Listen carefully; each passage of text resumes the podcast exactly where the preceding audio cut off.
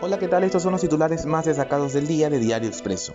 Caso Efraín Ruales. Alvarito confesó que baleó al actor y animador. Álvaro Cago Andrade reveló que la intención no era matarlo. También rindió versión otro de los procesados, alias Choclo. Ambos están tras las rejas. La Ecuadronaria analiza acciones de rechazo por el incremento en el valor de combustibles y pasajes.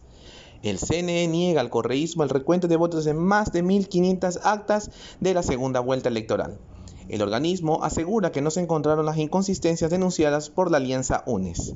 Y en los deportes, Leonardo Campana marca su primer gol en Europa. El ofensivo tricolor marcó el tanto de la victoria de su equipo como visitante. Entérate de estas y otras noticias en expreso.es.